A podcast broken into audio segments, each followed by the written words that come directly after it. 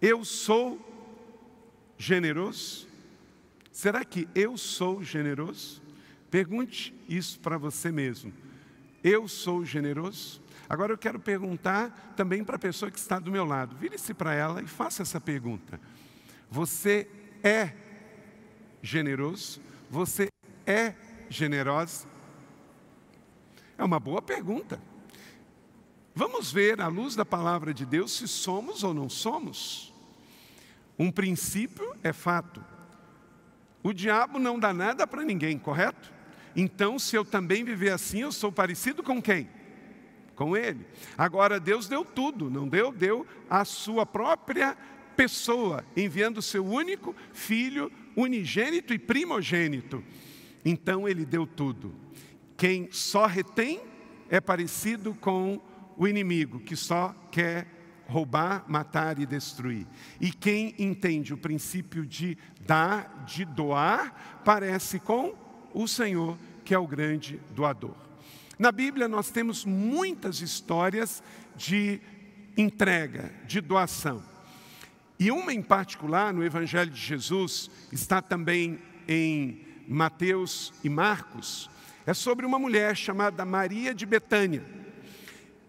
Maria de Betânia, porque ela morava na cidade de Betânia, bem próxima a Jerusalém. E esta mulher irmã de Marta, irmã de Lázaro, fez uma entrega extravagante, que os evangelhos disseram a palavra de Jesus. Onde for pregado este evangelho, será contada essa história. Então quer dizer que você está num lugar de cumprimento de promessa. Há dois mil anos atrás, Jesus profetizou que isso iria acontecer. E hoje nós estamos aqui para ser cumprimento da promessa de Jesus. Você é cumprimento da promessa de Jesus. Leia comigo então. Jesus é ungido em Betânia. Seis dias depois da Páscoa, Jesus chegou a Betânia, onde vivia Lázaro, a quem ressuscitara dos mortos. Ali prepararam um jantar para Jesus. Marta servia, enquanto Lázaro estava à mesa com ele. Então Maria pegou um frasco de nardo puro, que era um perfume caro, derramou sobre os pés de Jesus e enxugou com seus cabelos. E a casa encheu-se com a fragrância do perfume. Mas um dos seus discípulos, Judas Iscariotes, que mais tarde iria traí-lo, fez uma objeção. Verso 5: Porque este perfume não foi vendido e o dinheiro dado aos pobres? Seriam 300 denários. Ele não falou isso por se interessar pelos pobres, mas porque era ladrão sendo responsável pela bolsa de dinheiro, isto é, pela tesouraria da Companhia de Jesus. Costumava tirar dali o que era colocado. Enquanto isso, respondeu Jesus: Deixe em paz, que o guarde para o dia do meu sepultamento, pois os pobres sempre terão consigo, mas a mim vocês nem sempre terão. Enquanto isso, uma grande multidão de judeus, ao descobrir que Jesus estava ali, veio não apenas por causa de Jesus, mas também para ver Lázaro, a quem ele ressuscitara dentre os mortos. Assim, os chefes dos sacerdotes fizeram plano de matar também a Lázaro, pois por causa dele muitos estavam se afastando dos judeus e crendo em Jesus. Que o Senhor aplique esta palavra no meu e no seu coração. Amém? Vamos ver os princípios aqui de uma vida abençoada. Vamos ver aqui os princípios para avaliar o nosso coração, para ver se de fato somos generosos ou não. Maria pega um frasco de nardo puro, em umas traduções falam um vaso de alabastro, um perfume muito caro, e derrama sobre os pés de Jesus e enxugou com seus cabelos, e a casa se encheu daquela atmosfera, daquela fragrância. E aqui nós vamos ver nessa mensagem dois tipos de corações: um coração que estava em Maria e um coração que estava em Judas Iscariotes. E eu preciso te lembrar que este Judas Iscariotes, ele estava ali, mas acabou sendo possuído por um espírito maligno. Porque você precisa se lembrar quando Deus criou o mundo, ele trouxe para a terra a reprodução do que ele queria ver de volta no céu, puros adoradores. Porque tudo começou com um anjo de luz que estava com Deus na glória, chamado Lúcifer. E ele se rebelou porque ele queria ser igual a Deus. E não há espaço no céu para dois deuses. Ele então fez a sua escolha e precisou ser expulso do céu. Só que com ele, o anjo caído de luz, o chefe, foi um terço dos anjos, que se tornaram então demônios. Pare para pensar.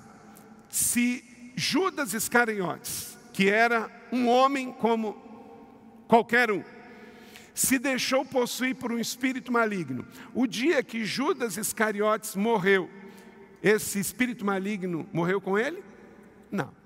Esse espírito maligno abandonou o seu corpo quando ele se enforcou e continuou a vagar pelo mundo à procura de outros corpos. Espíritos não têm corpo materializado, eles precisam de corpos para se manifestar.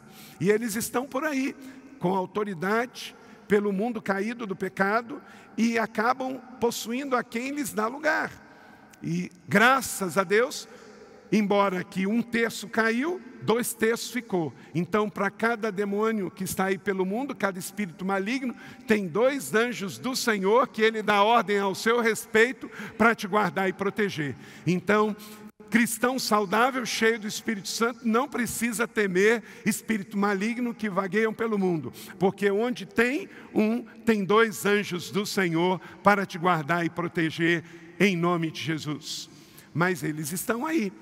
E quando um corpo que dá lugar ao inimigo, que é cavalo do diabo, morre, esse espírito maligno tem que procurar um outro corpo. Judas Iscariote estava possuído por um espírito de mamon, um espírito de servir às riquezas, mesmo dentro da igreja, mesmo acompanhando Jesus. E isso para nós é uma lição importante. O fato de você estar dentro da igreja, o fato de você dizer que é um cristão, não está te isentando de ser possuído por um espírito de avareza.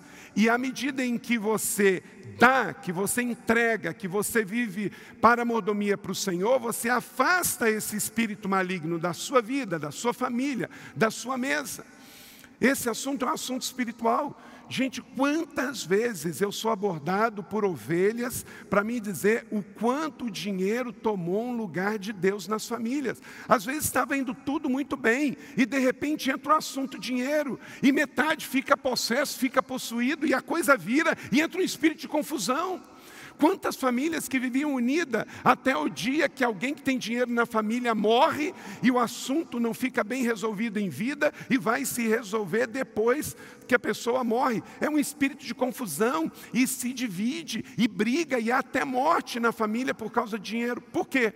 Porque dinheiro não entregue ao Senhor, dinheiro não dizimado, dinheiro não primiciado, dinheiro não consagrado, vira mamon. E mamon está aí pelo mundo. O espírito de Judas Iscariotes, querendo reter, querendo roubar, está por aí. E você só vence isso numa linguagem espiritual, também consagrando ao Senhor o que você tem e o que você é para o Senhor. Vamos então, à luz dessa palavra, entender sobre generosidade. Deus mesmo quem inventou a questão de dízimo, ofertas e primícias. E eu quero dizer Preciso te dizer, se você tem um problema com o assunto de dízimo, oferta e primícia, você não tem problemas com o pastor ou com a igreja. Você tem problema com a Bíblia, que fala sobre isso antes da lei, durante a lei e pós a lei e no Novo Testamento. E você tem um problema com Deus, porque quem inventou isto foi Deus. E por que, que Deus inventou? Porque dinheiro é a maior prova da nossa fé. Tem pessoas que não topam nada até a questão do dinheiro colocar um valor. Aí elas topam tudo. Você tem que entender que o mundo sem Jesus está a serviço de Mamon. Por Mamon, pelo espírito de Judas Iscariote, as pessoas matam, as pessoas oprimem, as pessoas se prostituem, as pessoas se vendem, as pessoas traem amizades, as pessoas deixam pai e mãe, as pessoas rifam amizade de 50 anos. Então, isto é um assunto espiritual. Trazer a redenção do seu recurso é a maneira de se proteger contra o Deus desse século, que é o Deus da riqueza. E você precisa entender que riqueza precisa ser oriunda de Deus. Porque dinheiro é o maior teste da nossa fé. Você não pode dar a sua vida a Jesus e não dar os seus recursos. Diga comigo, eu não posso dar a minha vida a Deus e não dar os meus recursos. Não tem como você entender a sua vida desassociada disso. Na igreja primitiva era assim. Eu quero pedir que você abra a sua Bíblia em 2 Coríntios 8, capítulo 2, verso 4, porque preciso tirar um sofisma da sua mente, uma fortaleza do seu coração, que muitas pessoas têm esse pensamento na sociedade e às vezes trazem esse pensamento para dentro da igreja. Que a gente tem que dar do que sobra, ou que a gente tem que dar quando a gente está muito bem. Eu confesso para você, eu sou homem como você, e eu tenho também minha religiosidade e a minha formação, que às vezes me atrapalha nisso. Eu recebo com mais facilidade de quem tem dinheiro para dar, mas eu tenho muita dificuldade de receber de quem tem muito pouco. Eu me lembro uma vez que eu e o pastor Thomas Tully, hoje está de volta aos Estados Unidos, foi missionário do Brasil e fez muitas viagens missionárias conosco aqui nós fomos ao interior da Bahia e fomos lá dar um treinamento numa igreja de liderança. E a igreja era muito simples e nós fomos, pagamos as nossas próprias passagens, porque a igreja não tinha nenhuma condição, pagamos o hotel, mas ao final o pastor veio trazer uma oferta dentro de um envelope. Aquilo me constrangeu muito. Nós já fomos lá sabendo que era uma viagem missionária, pagamos nossa passagem e pagamos o hotel. E num primeiro momento eu não quis receber. E aquele pastor, muito simples, muito humilde, falou assim: Pastor, por favor, não nos tire o privilégio de semear. Nós queríamos ter pago as passagens, nós queríamos ter pago o hotel, mas não poderíamos, e Deus providenciou para nós. Mas isso aqui nós podemos fazer. Queridos, com muito constrangimento eu recebi, mas Hoje eu entendo que isso não tem a ver com a pessoa. Isso não tem a ver comigo, tem a ver com Deus fazer algo na vida da pessoa. E quando nós olhamos textos como esse que vamos ler sobre os cristãos macedônios, nós temos que entender que você precisa pegar. Mesmo que você quiser dar outro destino, não tem problema, mas receba, seja um alimento, seja uma roupa, seja um presente. Vamos acabar com essa religiosidade, esse negócio do não precisava. Se Deus tocou no coração de uma pessoa que precisa, quem é você para dizer que não precisa? Não é? Nós temos que dizer obrigado, que Deus te abençoe e te recompense. Gente, muitas pessoas vêm ministrar aqui na igreja e nós abençoamos, não é simplesmente para pagar as despesas da pessoa que veio nós queremos honrar. Ele deixou um outro compromisso, ele deixou a sua igreja, ele traz para nós um conhecimento, ele despende do seu tempo. Então nós não damos porque a pessoa precisa, nós damos porque nós queremos honrar a pessoa. Ou você é daqueles que ainda está na visão de dar só para quem precisa. Uma vez eu encontrei uma pessoa, um poder aquisitivo muito bom, e eu falei estávamos conversando, tinha um contexto, e eu falei assim: é, por que, que você não dá para tal pessoa? E aí imediatamente ele me respondeu: mas não precisa. E eu olhei e falei assim: você só dá quando precisa? Se você é esse tipo de pessoa, a sua fé ainda está muito lá atrás. Dar para quem precisa, para ação social, é extremamente importante, mas isso é obrigação.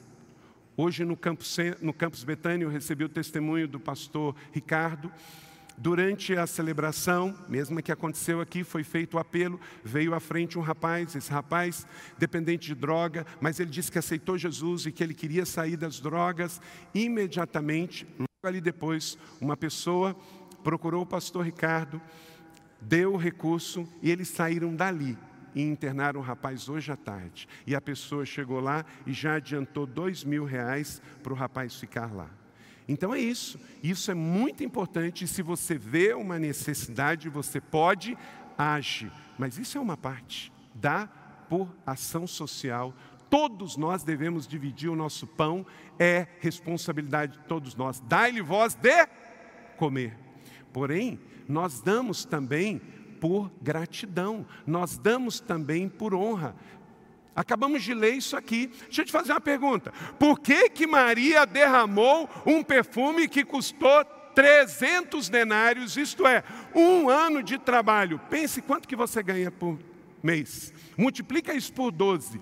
Foi o preço do presente de Maria aos pés de Jesus. E se não bastasse honrar com dinheiro, ela o honra com o seu corpo, porque ela enxuga os pés de Jesus com o seu cabelo. Agora eu pergunto, por que ela fez isso? Por gratidão, porque o que aconteceu dias atrás? Jesus ressuscitou o seu irmão, então ela pega e cheia de gratidão, ela oferta um presente de um ano de trabalho. E aí vem o espírito maligno que está sobre Judas Iscariotes. Mas para quê? Por que isso? Judas viu a ressurreição de Lázaro. Mas tem gente que vê os milagres, mas mesmo assim continua servindo o espírito de Judas e o espírito de Mamon. Mentira. Ele não tinha causa com o pobre, ele tinha causa consigo mesmo e com o roubo. Gente, está cheio disso. Tem uma ideologia marxista, de um marxismo cultural, que quer manter, inclusive no Brasil e no mundo, um espírito de miséria, mas não tem compromisso nenhum com o pobre, não. O espírito é de Judas, que vem para poder manter o status quo da miséria e ele ganhar com este, essa exploração da miséria. Quanta gente, gente, de linha socialista, comunista, esquerdista por aí, está falando que está defendendo pobre, mas está tomando vinho caríssimo, importado, está tomando uísque destilado nas suas festas e está consumindo droga e tem as mãos sujas destes crimes que estão acontecendo pelo jogo do bicho, pelas milícias e pelo narcotráfico do Rio de Janeiro. Mas vai de defender os direitos humanos. Quem pode falar disso é quem não financia o tráfico de drogas indiretamente.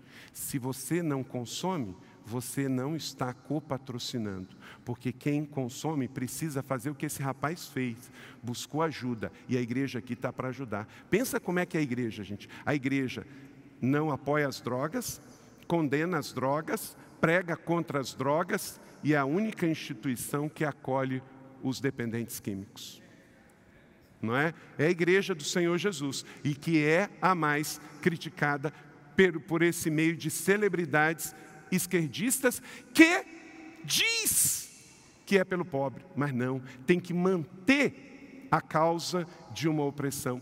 Está aqui, gente, é o mesmo Espírito, está escrito aqui.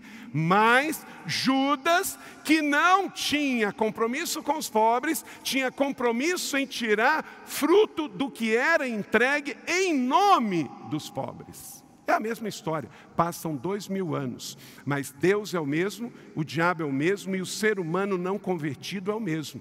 Precisa de salvação. Amém, igreja? Você entendeu? Está junto?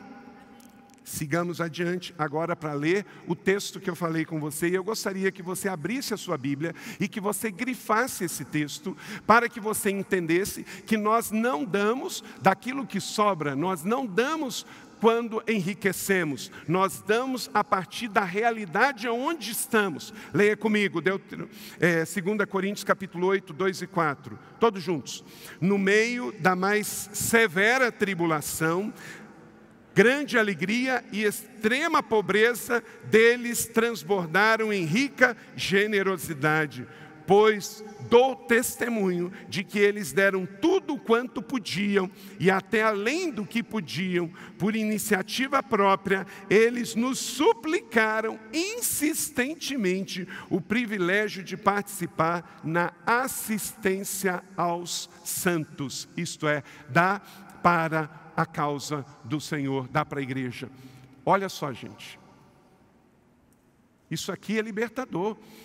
Extrema pobreza, grande alegria. Diga comigo: extrema pobreza, grande alegria. E você ainda vai dar só quando sobra? Você só vai dar quando você for rico? Se você não for fiel no pouco, quando você tiver muito, você não vai dar também, porque o princípio é o mesmo. Deus não pede quantidade, Deus pede atitude. Deus pede fidelidade. Fidelidade é o mesmo de quem ganha cem, quem ganha mil, quem ganha um milhão. É a mesma coisa. Querido, há um espírito de ensino aqui sobre a sua vida para tirar sofismas desse mundo, para tirar fortalezas do seu coração, talvez de coisa que você e eu viemos aprendendo há muitos anos, por formação religiosa, por formação do que o mundo foi nos passando.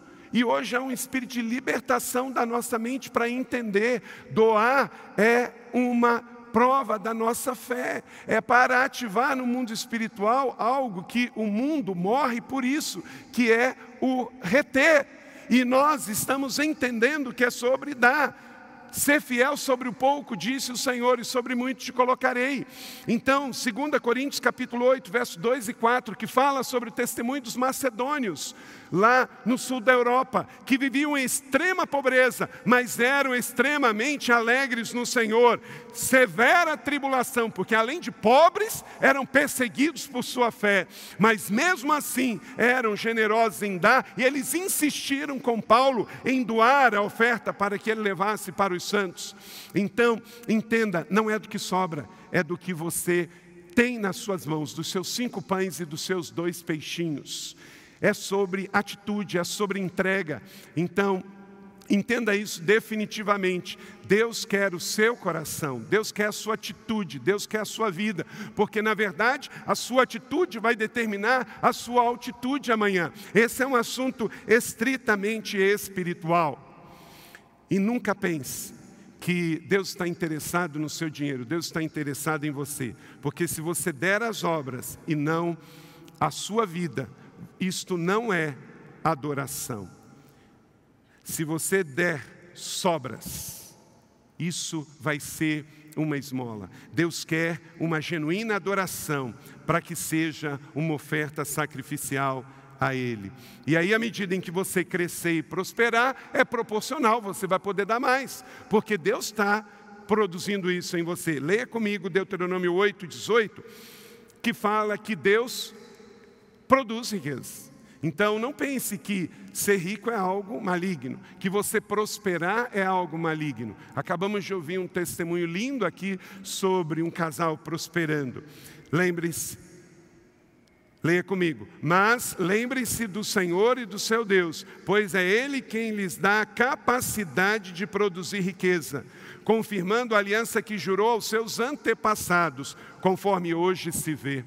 Em nome de Jesus, você vai produzir riqueza, vai haver uma transferência nessa cidade de dinheiro ímpio para o dinheiro de bons mordomos em nome de Jesus. Homens e mulheres que vão ter para poder investir no reino de Deus, na sua vida, na sua família e na expansão do reino.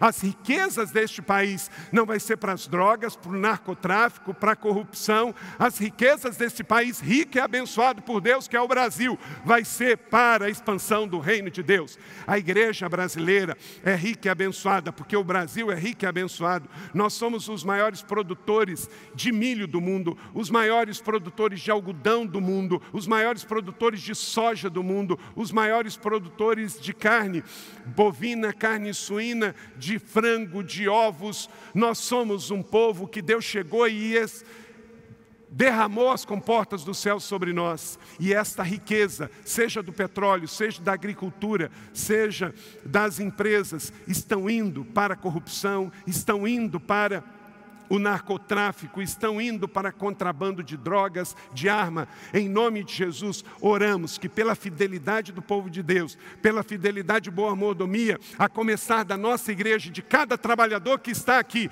uma transferência de recursos do mundo ímpio para o povo de Deus, em nome de Jesus, com honestidade, moralidade, trabalho com ética, com o trabalho que virá das suas mãos e da bênção do Senhor que está prometendo em Deuteronômio que dará a bênção de você produzir riquezas. O que você botar a mão, o Senhor abençoará em nome de Jesus. Amém? Glória a Deus, em nome de Jesus, em nome de Jesus. E prosperando você, primiciando, ofertando, você está protegendo todo o restante que fica nas suas mãos. Então, nesta história de Jesus em Betânia, vemos duas questões importantes, escreva aí no seu esboço. Por que Maria deu um presente tão generoso, extravagante, usando a expressão aqui que me permite do Felipe? Por que Maria deu um presente tão generoso, tão extravagante? E por que isso incomodou tanto Judas?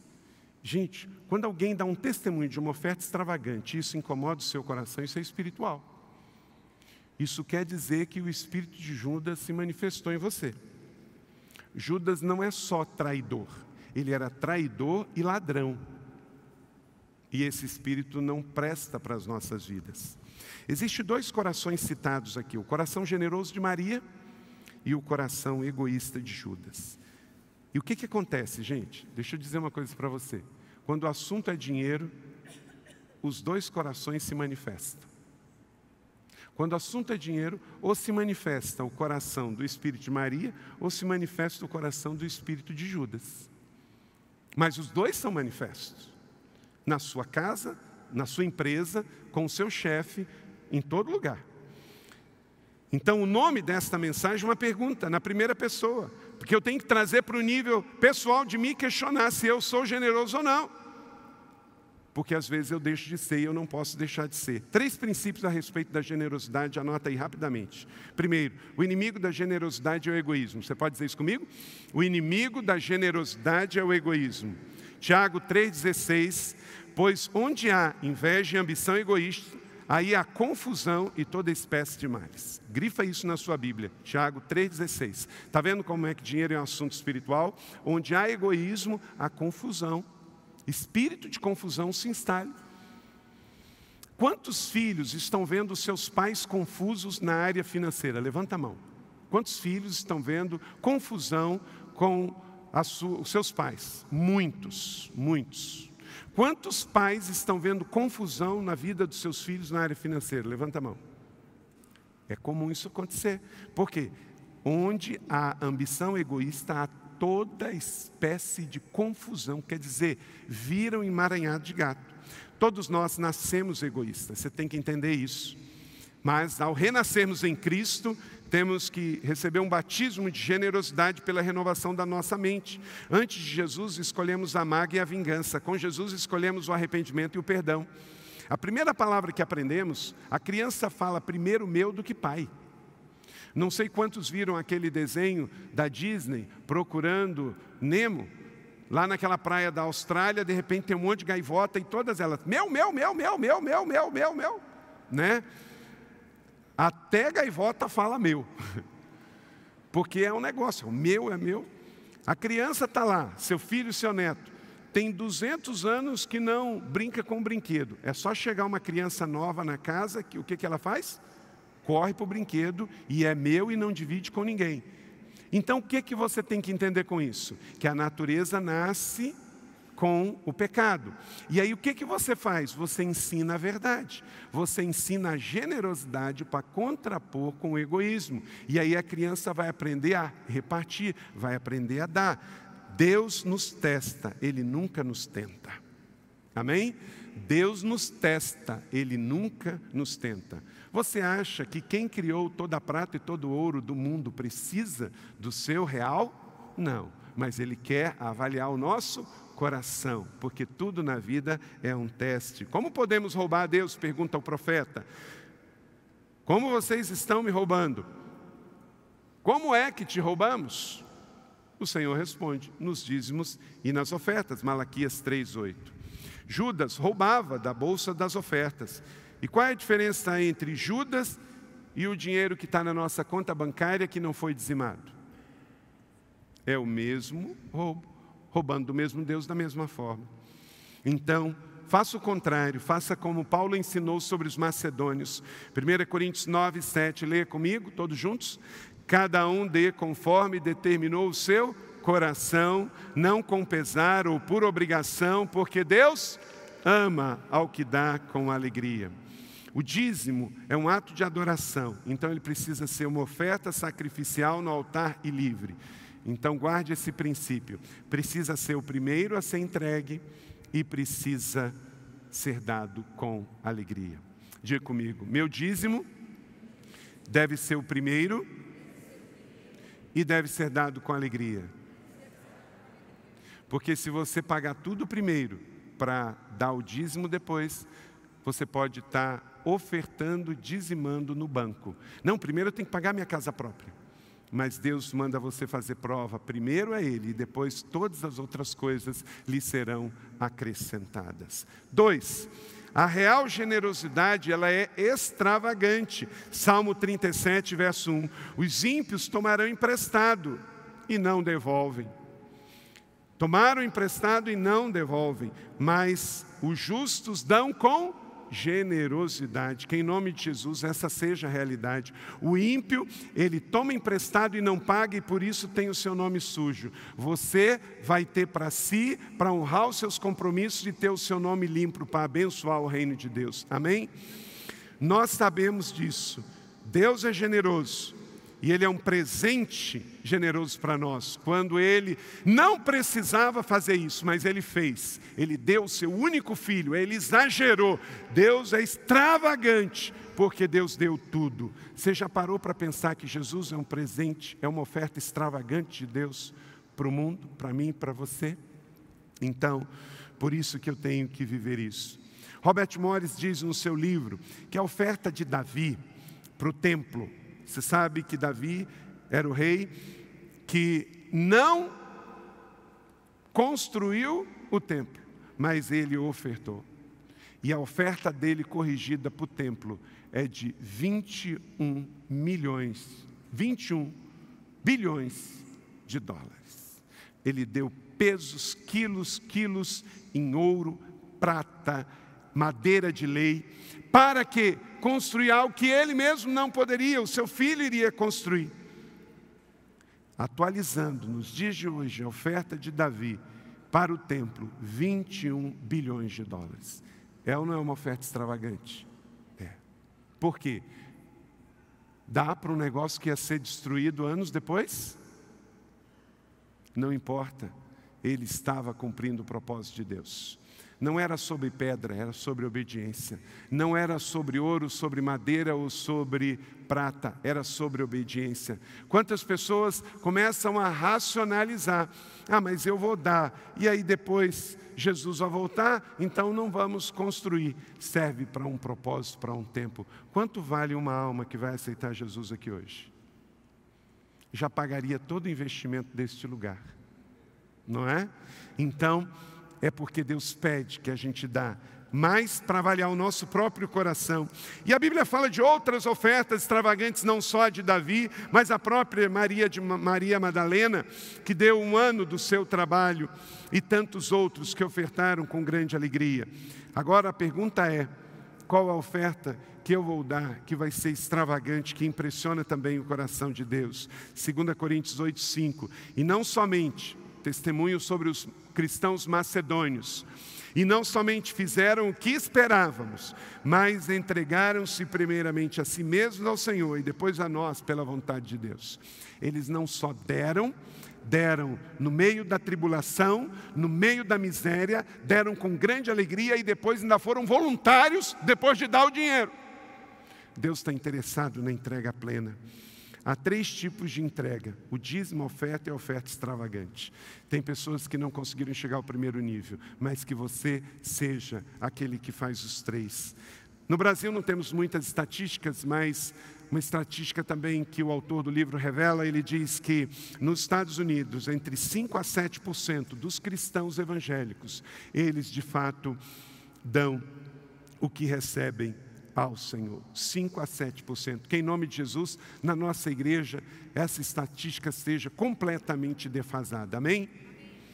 Terceiro e último princípio: existe recompensa na generosidade. Amém?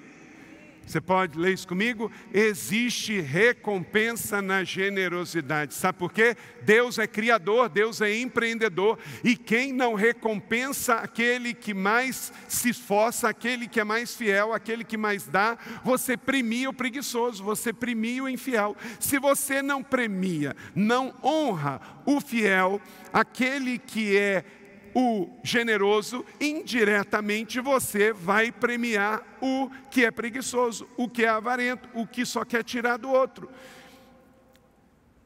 Num país de miseráveis, não se valoriza quem se esforça mais. Aí o que, que você faz? Você nivela por baixo. E aí ninguém mais quer produzir. Deus nos deu a matéria-prima, que é a natureza. Agora nós temos que empreender, trabalhar, porque até hoje Deus trabalha por nós, Deus honra o trabalho, Deus ama quem trabalha. Tem comunista que quer fazer socialismo com o dinheiro dos outros. Aí quando acaba o dinheiro dos outros, rui o sistema. Você pode fazer com o seu, mas não com o dos outros. Porque você tem que cuidar da mordomia do céu. Mateus 10, 41 está escrito, leia comigo. Quem recebe um profeta, porque ele é profeta, recebe a recompensa de profeta. E quem recebe um justo, porque é justo, receberá a recompensa do justo. Gente, isso aqui é evangelho, palavra de Jesus. Mas tem um pessoal aí que é seletivo nas palavras de Jesus, é só com uma, não com outra. Jesus está dizendo que as pessoas são iguais, mas há alguns que têm dupla honra. E se você honra quem tem uma honra, recebe a proporção de uma honra. Mas se você semeia e honra quem tem dupla honra, sobre dupla honra você recebe. Esse é o princípio. Está escrito aqui palavra de Jesus. Amém? A história que lemos de João 12 é a história que Jesus conta três vezes, em João, Mateus e Marcos. E até hoje, essa história é contada. Leia comigo Marcos capítulo 14, verso 9, porque Deus honrou a generosidade. Leia comigo. Eu lhes asseguro que onde quer que o Evangelho for anunciado em todo o mundo, também o que ela fez será contada em sua memória. A história lembra o nome dos generosos. A história esquece e ignora os egoístas, os avarentos. A história não os honra. Estamos contando a história dois mil anos depois de um ato de entrega, de adoração, de renúncia, de uma oferta extravagante. Esta história vai ser contada. Por quê? Por elas o teu servo é advertido, a grande recompensa em obedecer-lhe. Salmo 19, verso 11. A grande recompensa em obedecer-lhe. Se você obedecer a Deus, Deus vai honrar você e vai abençoar. Está escrito em Isaías 1,19 que o fiel comerá do melhor desta terra, o obediente comerá o melhor desta terra. A memória do generoso é lembrada e honrada, a memória dos egoístas é esquecida e ignorada. A mulher dessa passagem foi recompensada por Jesus. Jesus a honrou. Voltando à pergunta inicial, terminando esta palavra. Por que Judas ficou chateado? Porque ele era egoísta e roubava a Deus. Porque Maria foi generosa na extravagância? Porque ela era grata. Porque dois meses antes, seu irmão foi curado por Jesus foi ressurreto por Jesus. Então, pessoas com um coração grato são generosas. Deus não recompensa a quantidade, Deus recompensa a atitude e a fé do seu coração. E querido, se você não tem fé suficiente para viver o dízimo, a oferta e a oferta extravagante, faça pela obediência à palavra, porque Deus abençoa a fé e Deus abençoa a obediência. Então, guarde no seu coração. Deus vai te recompensar, porque Ele decidiu te recompensar. É da natureza dele recompensar as pessoas. Ele não escolheu outra coisa. E ele não vai contra a natureza dele. Ele é generoso, ele é doador, ele é abençoador. Então, o que ele decidiu fazer, abençoado está. Guarde isso definitivamente no seu coração.